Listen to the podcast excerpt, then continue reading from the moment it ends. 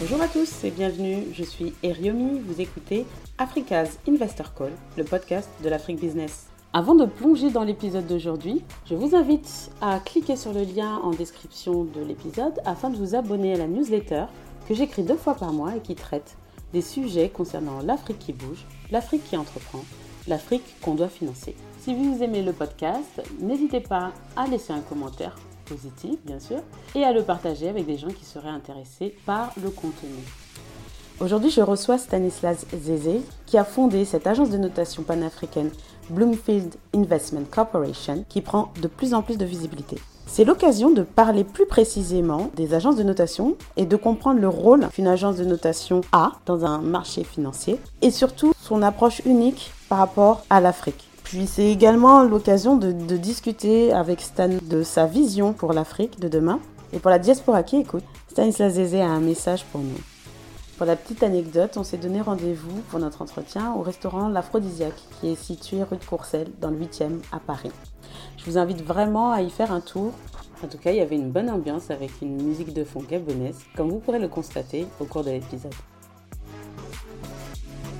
Bonjour Stan. Bonjour. Je sais que tu viens d'Abidjan, donc merci d'avoir pris le temps de participer. Je suis rentrée en contact avec toi donc via LinkedIn. Euh, j'ai vu euh, ton actualité.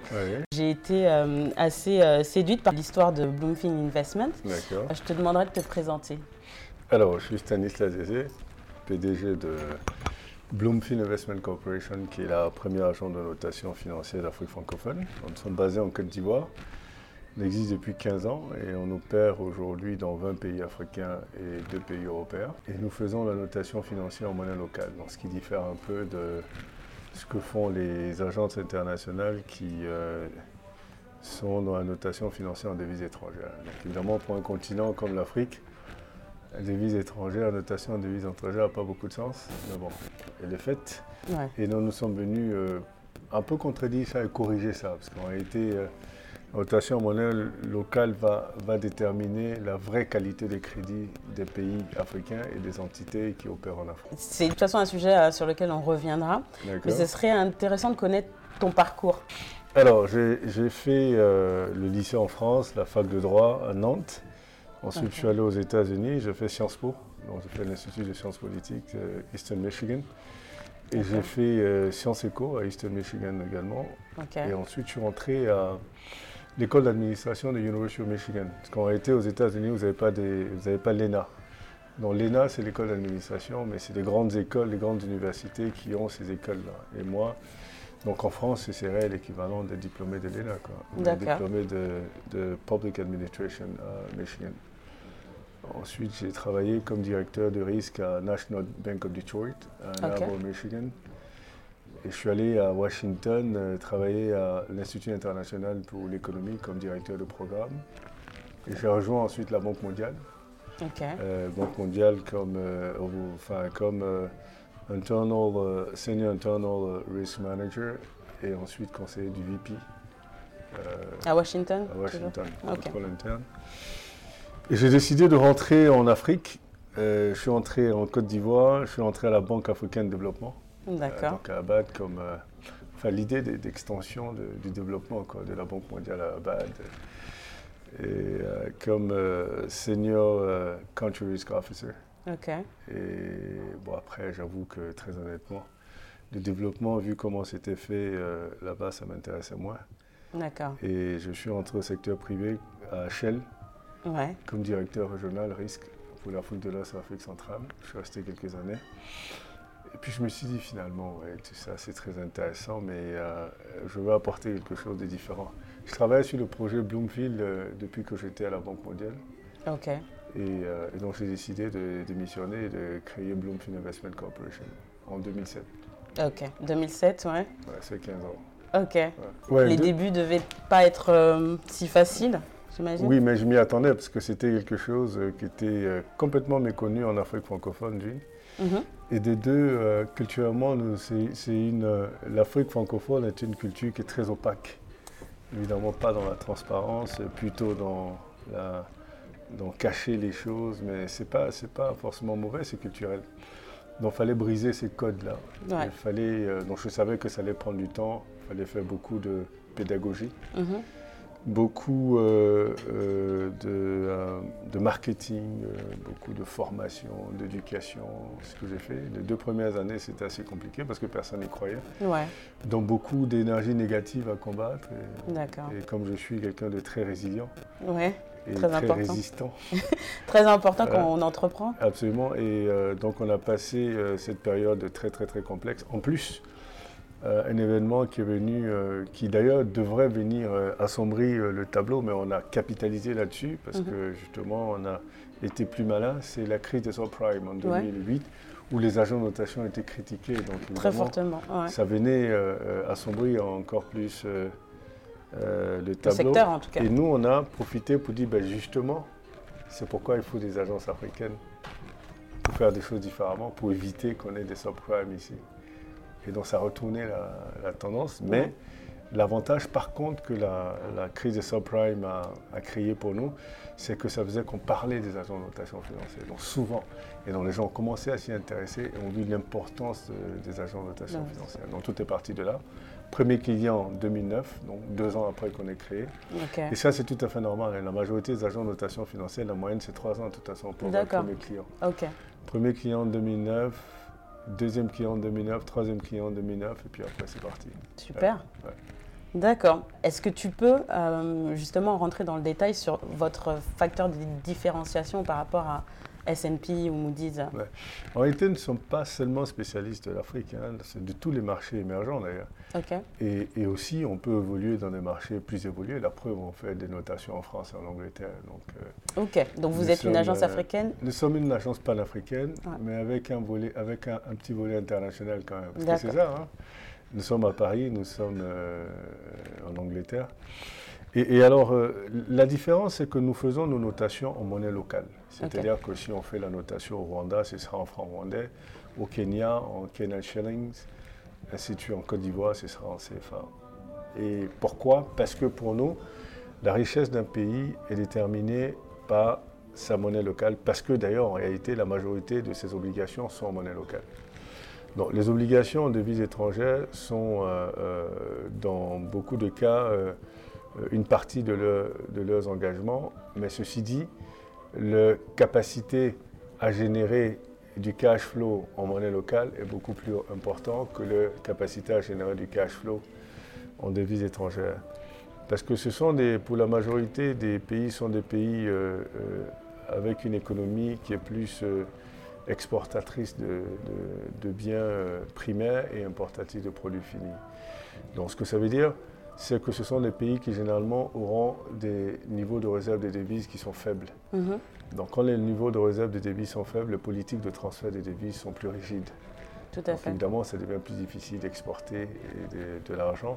Et donc si vous avez des obligations à l'extérieur, forcément, votre capacité à les honorer est réduite par des paramètres que vous ne contrôlez pas, notamment le niveau de réserve de devises et la politique de transfert des devises. Ce que nous nous disons, nous disons, ça, c'est un aspect de leur qualité de crédit. Mais la vraie qualité de crédit, c'est leur, leur, capacité à générer du cash flow de par leur performance économique. Et donc, celle-là, elle est établie dans leur monnaie locale. Donc, nous, en priorité, on établit la qualité de crédit de l'entité concernée en monnaie locale. Et ensuite, elle peut, si elle veut des obligations dans les pays euh, qui utilisent la devise étrangère ou à l'extérieur, dans les eurobonds par exemple, à ce moment, elle peut se faire noter en monnaie, en devise étrangère.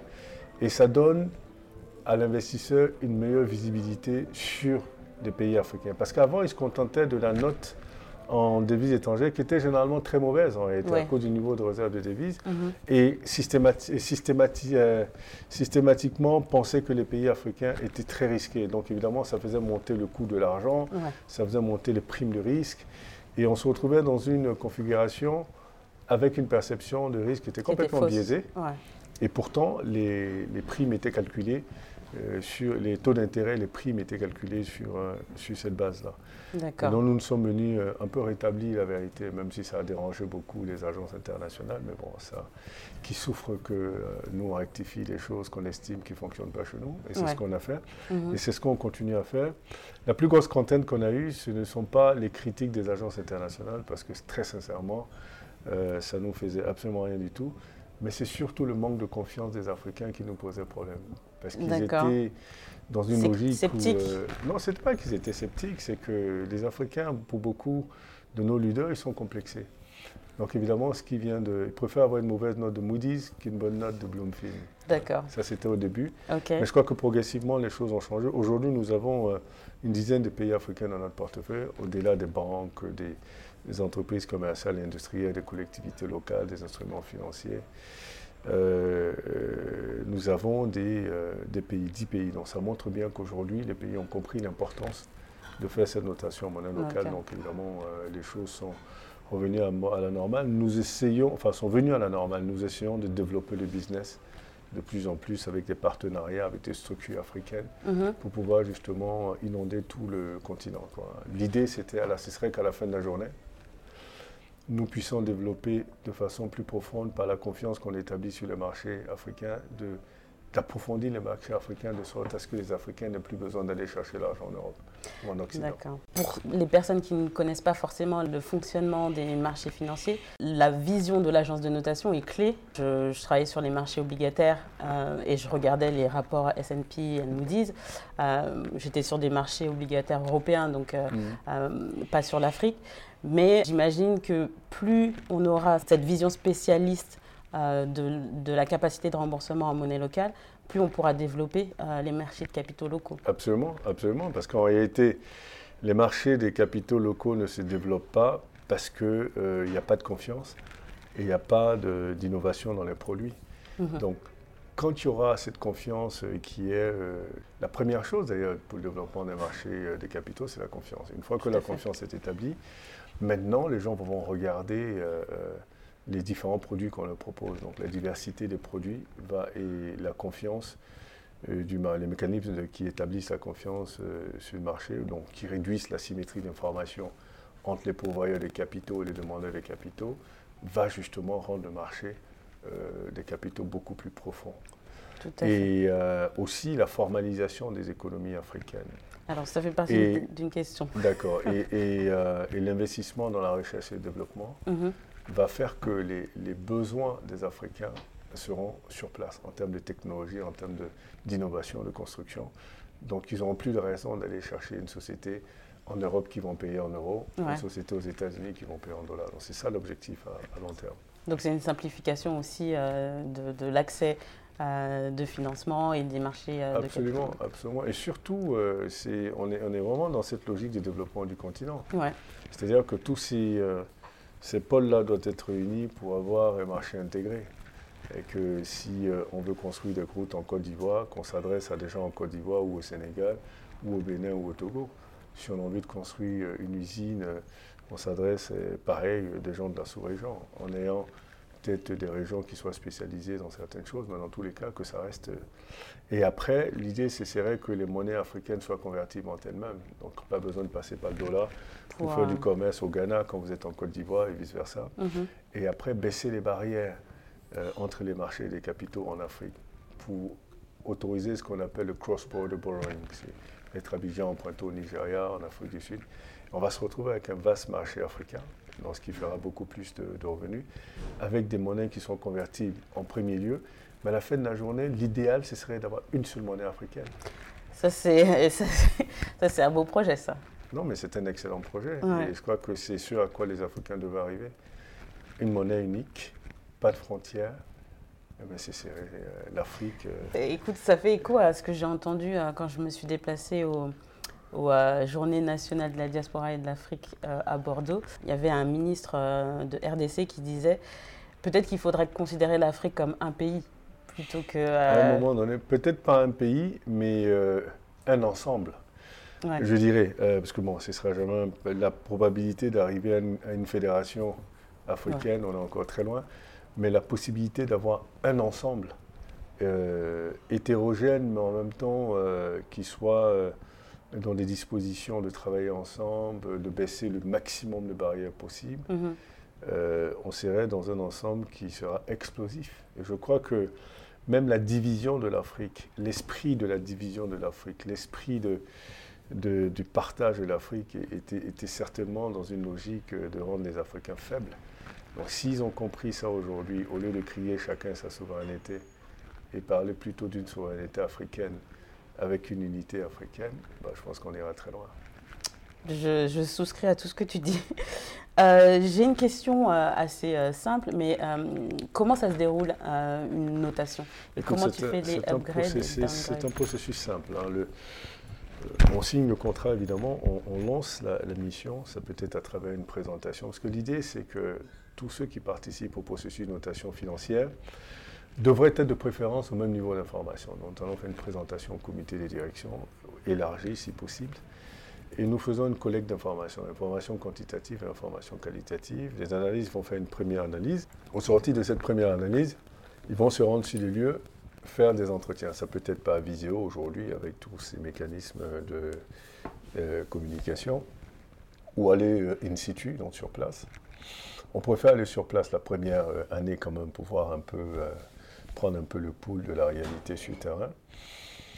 Et cette étape est très importante parce qu'en réalité, elle permet à l'analyste de se rassurer qu'il a bien compris les infos qu'on lui a envoyées et mhm. challenger euh, le pouvoir de ces informations-là, euh, sur les nuances qu'il pourrait avoir, et aussi euh, voir s'il y a des informations complémentaires dans, dans la narrative des, managers. Et une fois que ça s'est fait, les analystes vont repartir, approfondir les analyses et sortir un rapport provisoire qui est envoyé à l'entité notée pour commentaire. Donc l'objectif du commentaire, ce n'est pas de nous dire si on a bien fait ou pas bien fait, ou c'est surtout de nous dire si on a bien compris ou s'il y a des nuances à faire, s'il y a des informations à apporter. Mhm. Donc vous êtes en échange quand même En échange euh, carrément. Mhm. Et euh, ensuite, euh, on va finaliser le rapport et le transmettre. Les analyses vont le transmettre au comité de notation, qui est une entité interne mais séparée. Séparée des analyses pour des raisons de gouvernance. Mhm. Le comité va challenger les analyses sur les, sur les propositions de notes. Donc il y a une note à court terme et une note à long terme. La note à court terme va euh, évaluer le cash flow de l'entité notée à moins de 12 mois. Mhm.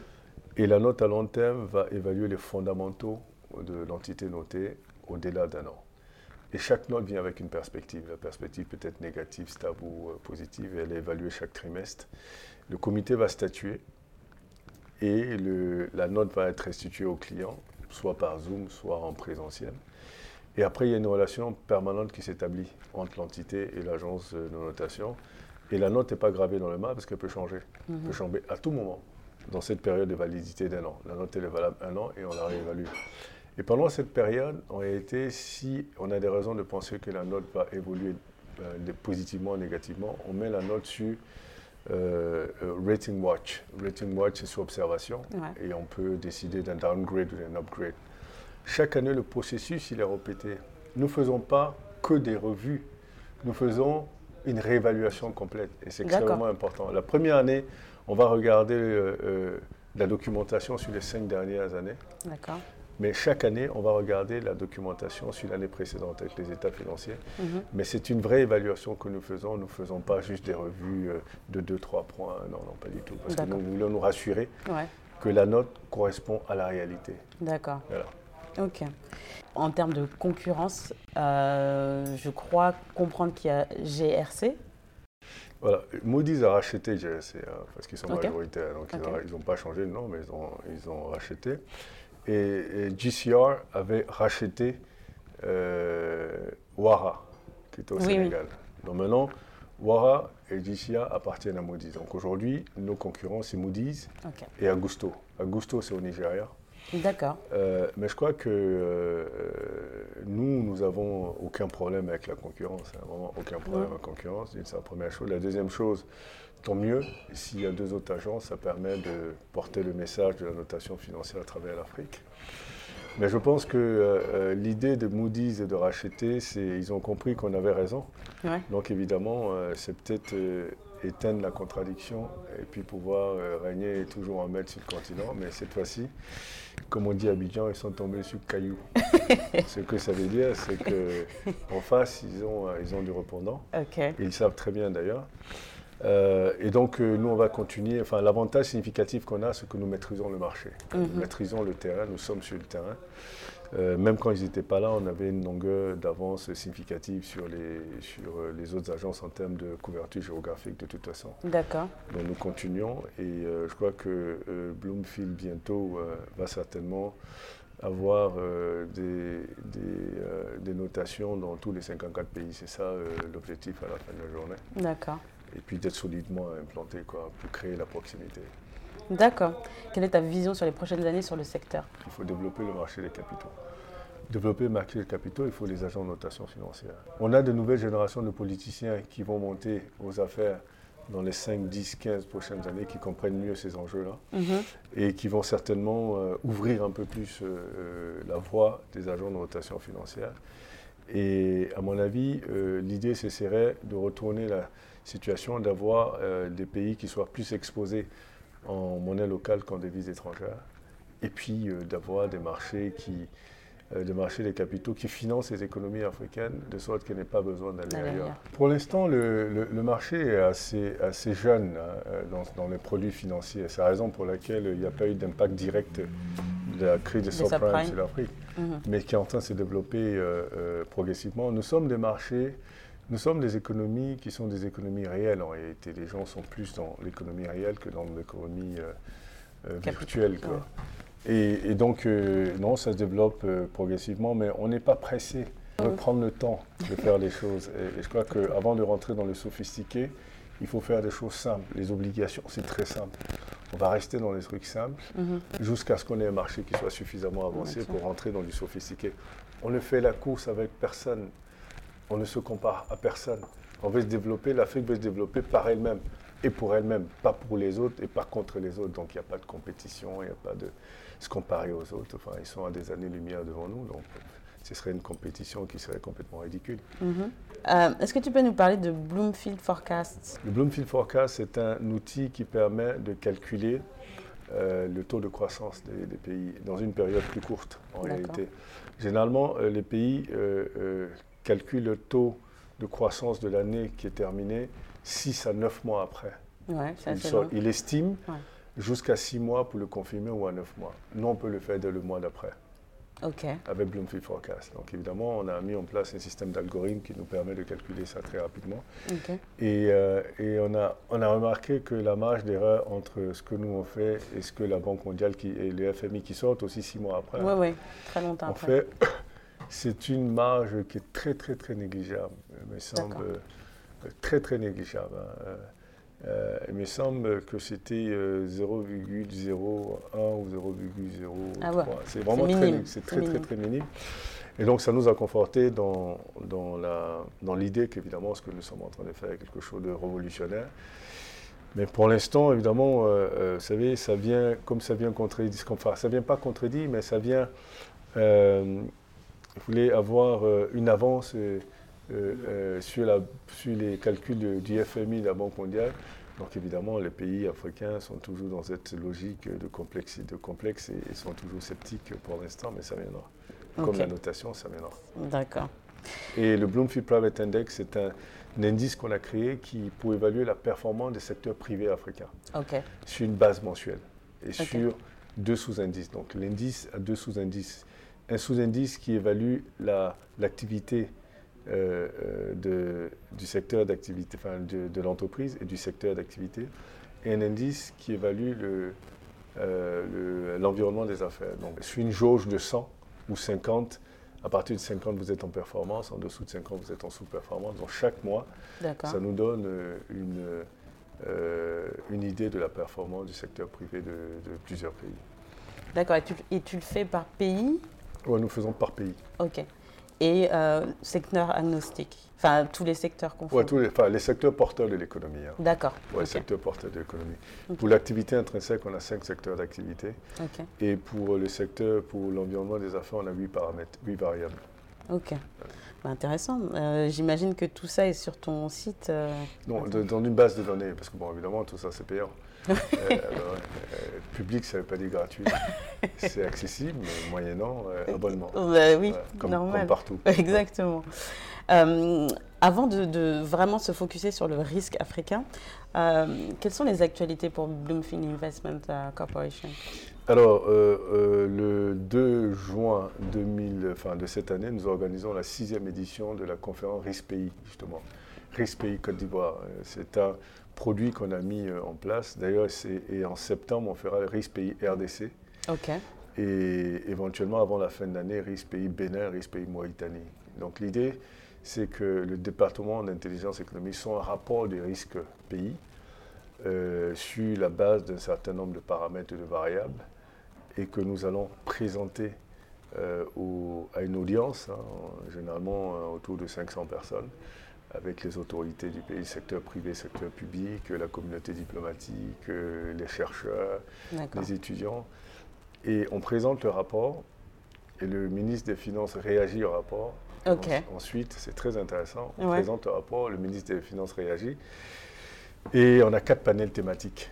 Euh, sur chaque panel, on met un ministre pour représenter l'opinion de l'État, okay. les secteurs privés, les institutions internationales. Et ce sont des débats constructifs sur toute la journée. OK. Et ça, c'est l'actualité de juin. Ensuite, on a septembre également.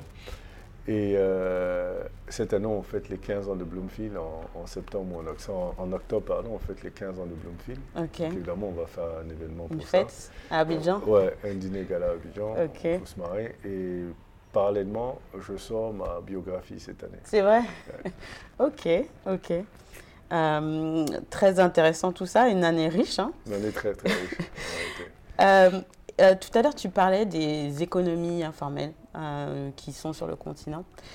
Est-ce que tu peux nous en dire un mot? Parce que j'ai en tête les auditeurs potentiels qui ne connaissent pas forcément cette particularité de l'économie africaine. La majorité des, pays africains ont une économie qui est entre, on va dire, entre 75 euh, et, et 80% informelle des fois même 85% informel. Et donc aujourd'hui, l'idée, c'est que les pays commencent à, transformer, à formaliser leur économie de sorte à pouvoir élargir leur base fiscale. Parce qu'en réalité, vous ne pouvez pas taxer des gens que vous ne voyez pas. Tout à fait. Donc élargir leur base fiscale et euh, justement avoir plus de revenus.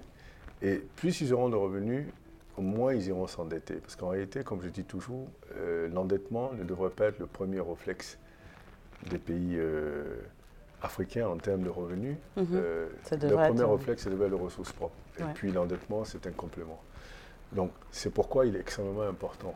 La deuxième chose, pour que l'économie soit performante avec les entreprises locales, il faut que ces entreprises-là soient formalisées et qu'elles se développent et qu'elles soient solides et qu'elles soient performantes et résilientes.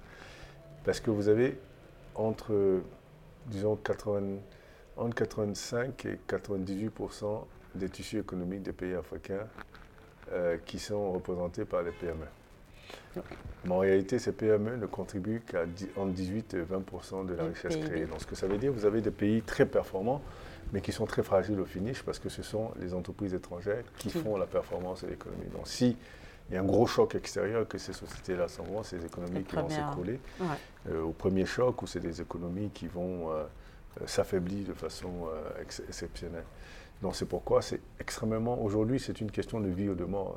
C'est un, là je suis en train de parler d'un diagnostic vital que nous faisons, c'est il faut que ces économies se formalisent, ça c'est la première chose à faire. Mhm. Une fois que se formalisent, celles qui ne sont pas diversifiées, qu'elles se diversifient, et ensuite qu'elles se transforment. Dans ces trois étapes, formaliser des économies, les diversifier et les formaliser. Euh, tout peut se faire en même temps. C'est trois processus qui peuvent se faire de façon simultanée, mais c'est extrêmement important. Les pays africains doivent arriver à un niveau d'autosuffisance mhm. le plus rapidement possible. Alors, pour euh, des investisseurs intéressés, quels sont les premiers conseils que tu donnerais euh? Déjà, comprenez qu'ici, le risque, il est quasiment homogène. Euh, en Afrique, le risque, il est hétérogène. Et il n'y a pas un risque africain, il y a une perception du risque africain. C'est la perception que les Occidentaux ont de l'Afrique, parce que justement, ils sont dans une logique de cette homogénéité mhm. de l'Afrique, euh, euh, qui est l'Afrique est systématiquement risquée. Et donc, c'est cette mauvaise perception-là qui doit changer. Mhm. Et c'est ce que nous essayons de changer depuis 15 ans. Euh, il faut qu'on approche l'Afrique comme 54 pays. Donc, si on décide d'aller investir dans un pays, on va regarder quel est le risque d'investissement dans ce, pays-là. Mhm. Et donc, il y, a, des études qui sont faites de l'intérieur. C'est-à-dire que c'est des études. L'étude de risque se fait, euh, l'étude de risque est contextuelle. Elle se fait dans le contexte où le risque peut se produire. Donc, on ne peut pas s'asseoir à New York et puis euh, donner euh, des, notes sur la Côte d'Ivoire, le Bénin, et tout ça, sans le connaître, sans, être, sur, place. Et c'est ce qui se fait malheureusement dans beaucoup de cas. Et donc, la première chose, c'est déjà, pour moi, c'est de visiter le pays. Quand on va investir quelque part, on visite le pays, on prend le pouls du pays, on s'imprègne de ce pays-là. On va en touriste, on va visiter, on va rencontrer les gens, on va discuter, ainsi de suite. Et ça, c'est-à-dire que le premier contact humain avec le pays est peut-être le plus important. OK. Et ensuite, évidemment, on va, faire, euh, on va chercher des entités dans le pays qui font des analyses économiques, euh, on va regarder le background, est-ce que c'est des gens qui sont sérieux, c'est des gens qui ont pignon sur rue. Et puis prendre ces analyses-là, les regarder, les analyser nous-mêmes, mhm. faire un benchmark avec peut-être un autre pays à côté. Et puis après, prendre sa décision sur l'opportunité d'investir, le retour sur investissement auquel on pourrait euh, euh, s'attendre, euh, et puis le risque qu'on prend de perdre son capital. Et ensuite, on investit. Ok. Top. Euh, ma dernière question. Quelle personne proposes-tu pour un futur épisode du podcast? Quelqu'un de l'Afrique C'est toi qui choisis. Mais il y en a des milliers. ah non, mais c'est vous dire Quelle serait pour je toi crois qu'en réalité, euh, on ne se rend pas compte des ressources qu'on a sur le continent. C'est-à-dire que je crois que les gens de la diaspora, parce que c'est à eux que je m'adresse en réalité, j'aimerais qu'ils rentrent de plus en plus en Afrique, mais sans idée préconçue. Mhm qui sortent de leur nouvelle culture européenne et occidentale et qui arrivent, euh, ils sont d'origine africaine de toute façon, même s'ils sont nés ici, de venir avec un esprit neutre. Parce qu'on ne peut pas espérer qu'ils soient exactement comme des Africains de l'Afrique, parce qu'ils sont nés ici, ils ont grandi ici, donc ils ont évolué dans une autre culture. Mhm. Mais qui viennent avec un œil neutre, qui viennent avec un œil neutre et qu'ils observent eux-mêmes et qui voient. Et ils seront surpris de ce qu'ils vont regarder, de la profondeur et de la qualité humaine et du potentiel extraordinaire de l'Afrique. Super. On finit là. Et voilà, c'était tout pour l'épisode d'aujourd'hui de Africa's Investor Call. J'espère que vous avez apprécié les échanges que j'ai eus avec mon invité. Si c'est le cas, n'hésitez pas à laisser un commentaire sur votre plateforme d'écoute de podcast préférée et n'hésitez pas non plus à partager autour de vous avec des gens qui seraient intéressés d'en savoir plus sur l'investissement vers l'Afrique. N'hésitez pas non plus à vous rendre sur mon site internet demlen.com, D-E-M-L-E-E-N.com, afin de recevoir la newsletter que j'écris deux fois par mois qui traite des sujets d'investissement vers l'Afrique et bien davantage. A très bientôt pour un prochain épisode de Africa's Investor Call.